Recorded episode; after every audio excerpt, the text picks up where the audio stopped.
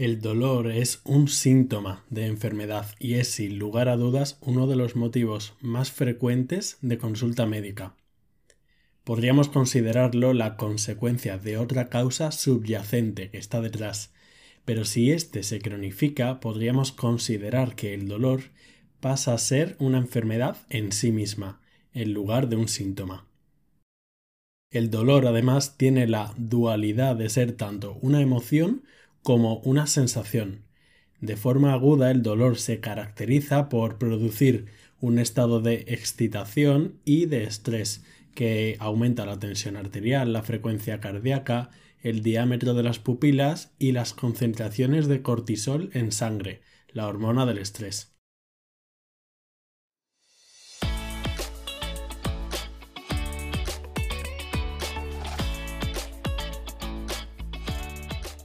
Hola a todos, bienvenidos de nuevo. Mi nombre es Gonzalo Vaquero y esto es Entiende tu salud, un podcast en el que hablamos de medicina y de temas sanitarios de forma sencilla.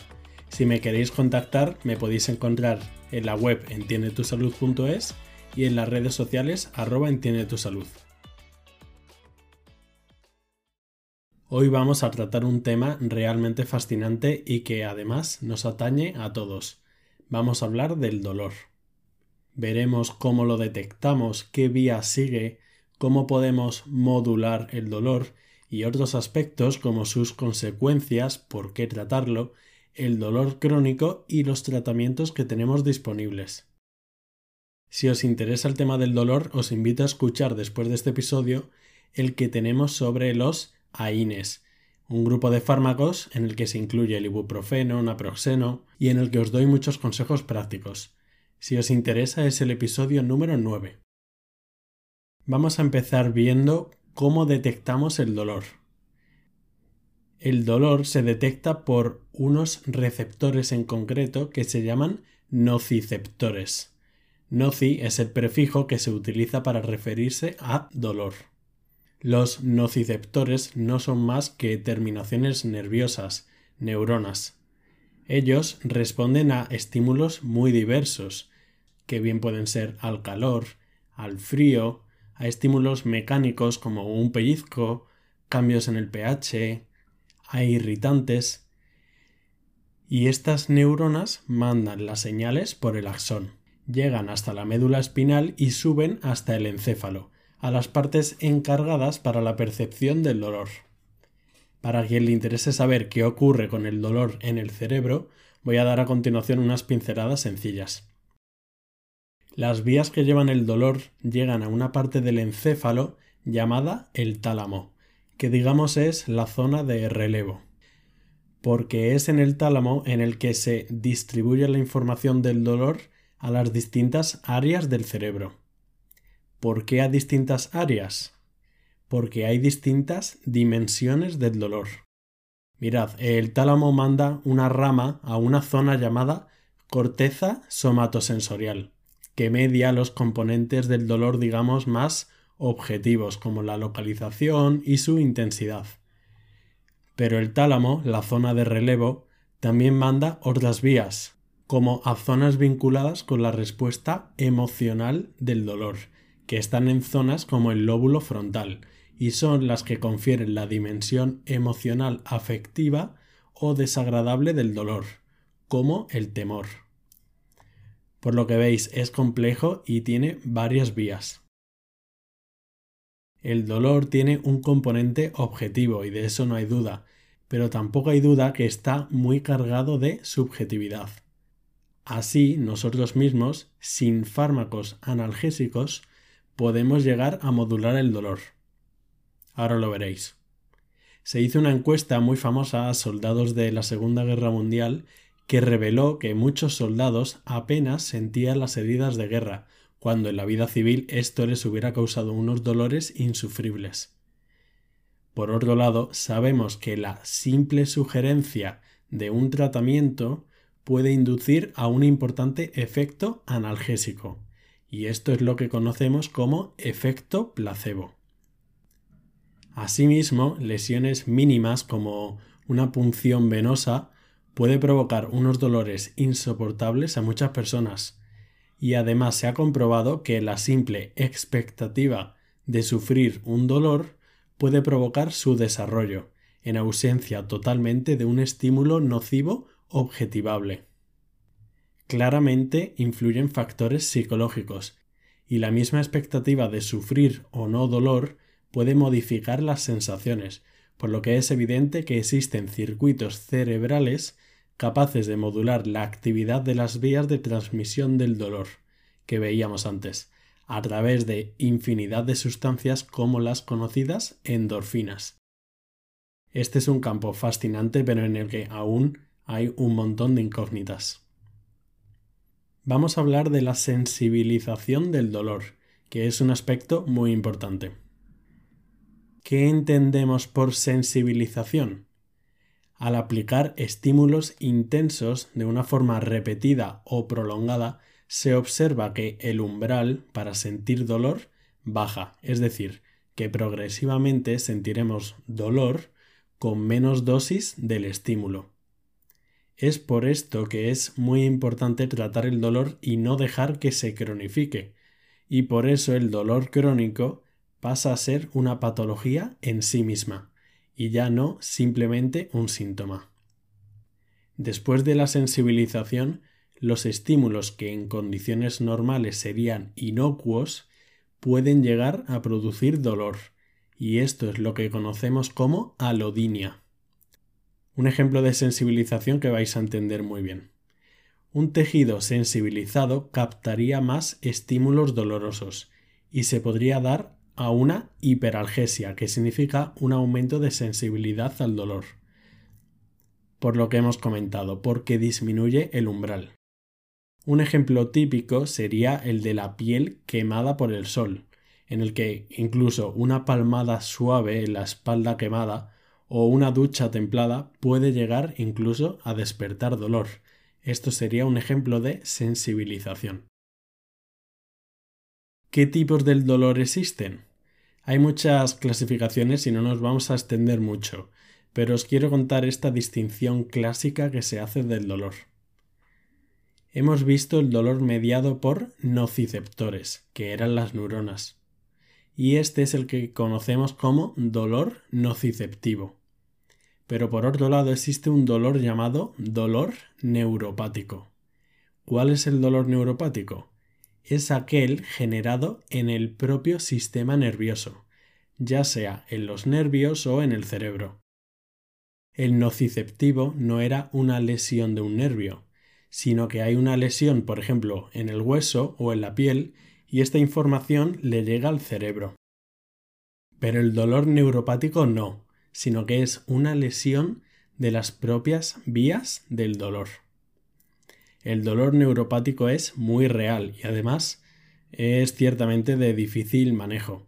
Se ve cuando se daña un nervio, como ocurre cuando alguien sufre un herpes zóster, comúnmente llamado culebrilla, o cuando un paciente con diabetes se afectan los nervios. ¿Cómo es el dolor neuropático? Los pacientes normalmente lo describen como una corriente eléctrica o incluso un quemazón es muy molesto y puede llegar a ocurrir de forma espontánea, sin ningún estímulo o ante el estímulo más mínimo.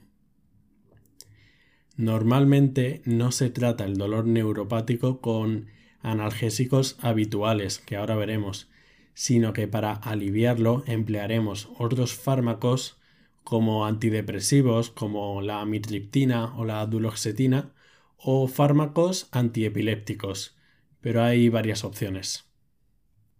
¿Cómo manejaremos el dolor? Es muy importante tratar el dolor de forma precoz, porque ya hemos visto que si se cronifica puede tener otras repercusiones, muy relacionadas con la sensibilización. Además de que el dolor es una sensación molesta y tiene muchas más implicaciones de las que podemos llegar a pensar. Por ejemplo, una persona con dolor en el pecho puede ocasionar que sus respiraciones sean menos profundas y por ende la respiración menos eficiente, precisamente porque siente dolor.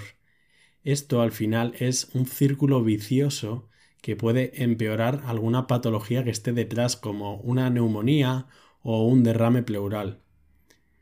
Esto es solo para ejemplificar la importancia de tratar el dolor más allá simplemente de deshacernos de esa sensación molesta, de sufrir el dicho dolor, lo cual evidentemente también es importante. Los fármacos que palian el dolor se conocen como analgésicos. La OMS, la Organización Mundial de la Salud, ya propuso la conocida como escalera de analgésicos a la hora de tratarlos. ¿En qué consiste esta escalera? Es muy fácil. Esta escalera se compone de tres escalones. El primer escalón serían los analgésicos no opioides como el ibuprofeno o el paracetamol. El segundo escalón ya serían los opioides suaves, como la codeína, y el tercer escalón serían los opioides más fuertes, como la morfina. Los opioides no tienen lo que se conoce como techo terapéutico, que por otro lado sí tendrían otros fármacos como el ibuprofeno. Esto quiere decir que podríamos aumentar la dosis de morfina, por ejemplo, que siempre seríamos capaces de disminuir el dolor. En este caso, el límite de la dosis vendría dado por los efectos secundarios y por las reacciones adversas. Uno de los efectos secundarios más frecuentes de los opioides es el estreñimiento. Esto también se puede ver con opioides suaves, también cuando nos recetan algún fármaco que contiene un opioide débil como la codeína o el tramadol, que son muy frecuentes. Otros efectos adversos, que por otro lado pueden ser más graves, estarían más relacionados con la tolerancia y la dependencia de estos fármacos, de los opioides. Hay mucho miedo en torno a los opioides, y con razón. Sin embargo, tenemos que decir que son unos fármacos increíblemente buenos para el dolor, y que si los tratamos con precaución los podemos utilizar si cumplimos la dosis, los horarios e indicaciones que nos dicen. Como con todos los fármacos, hay que ver el equilibrio riesgo-beneficio y no tenemos que temer el utilizar opioides per se, porque tratar el dolor es sumamente importante. El concepto de esta escalera terapéutica eh, está un poco en controversia, la verdad, ya que muchos expertos opinan que si un dolor va a necesitar finalmente un opioide fuerte como la morfina, ¿Para qué vamos a pasar por los otros peldaños y retrasar el tratamiento con fármacos que realmente no van a ser muy eficaces? Por eso casi que ahora se habla más de ascensor terapéutico. Hay que decir también que el dolor, según si es agudo o crónico, se dará un tratamiento u otro.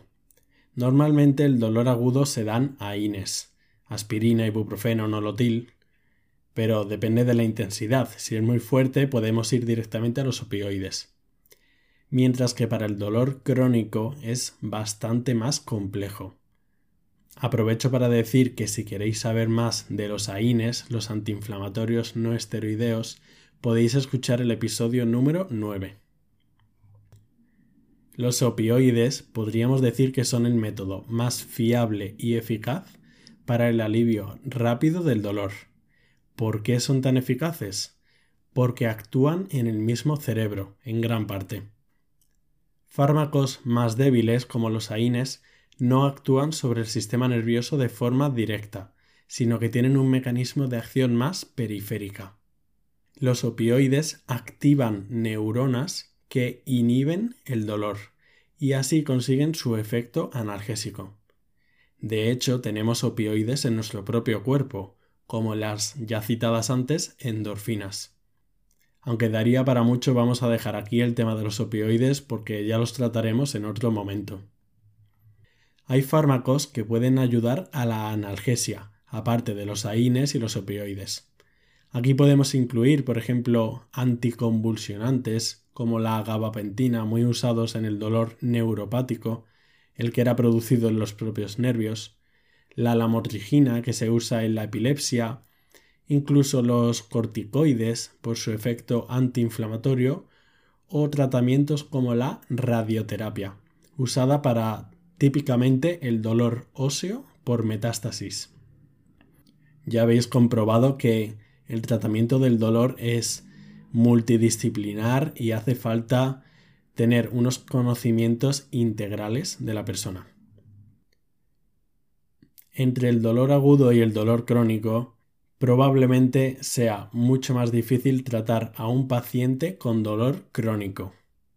Esto es un reto tanto intelectual como emocional. Es una entidad muy compleja y tiene un papel importante la sensibilización que veíamos al principio.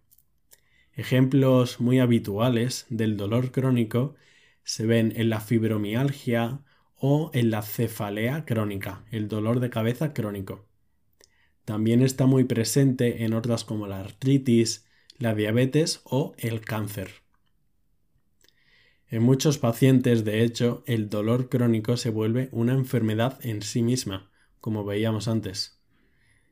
Para ocuparse de una persona que tiene dolor crónico es indudable que no solo hay que atender los factores orgánicos, sino que también cobran muchísima importancia los factores emocionales. Vamos a ver una pincelada de un aspecto antes de terminar el episodio.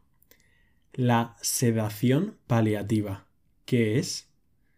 Cuando una persona sufre síntomas muy intensos, que puede ser el dolor, pero también podrían ser otros como la disnea, la falta de aire, y que no podemos controlar por medio de intervenciones convencionales, podemos considerar la sedación paliativa como otro recurso. La sedación paliativa se utiliza en situaciones angustiantes, que no pueden atenderse de otra forma se debe instaurar generalmente solo después de intentar todas las demás posibilidades. El objetivo es tornar al paciente inconsciente o disminuir mucho su nivel de conciencia. Se utilizan fármacos como los opioides, de hecho, a dosis altas o fármacos como el midazolam, que es un ansiolítico. El objetivo es que el paciente no sufra los síntomas que le merman tanto su calidad de vida. La sedación paliativa cabe decir que no necesariamente implica un final de la vida de la persona. Ya habéis comprobado que el campo de investigación del dolor es inmenso y que tiene muchísimas implicaciones. Además que el dolor es una entidad muy presente en nuestra sociedad.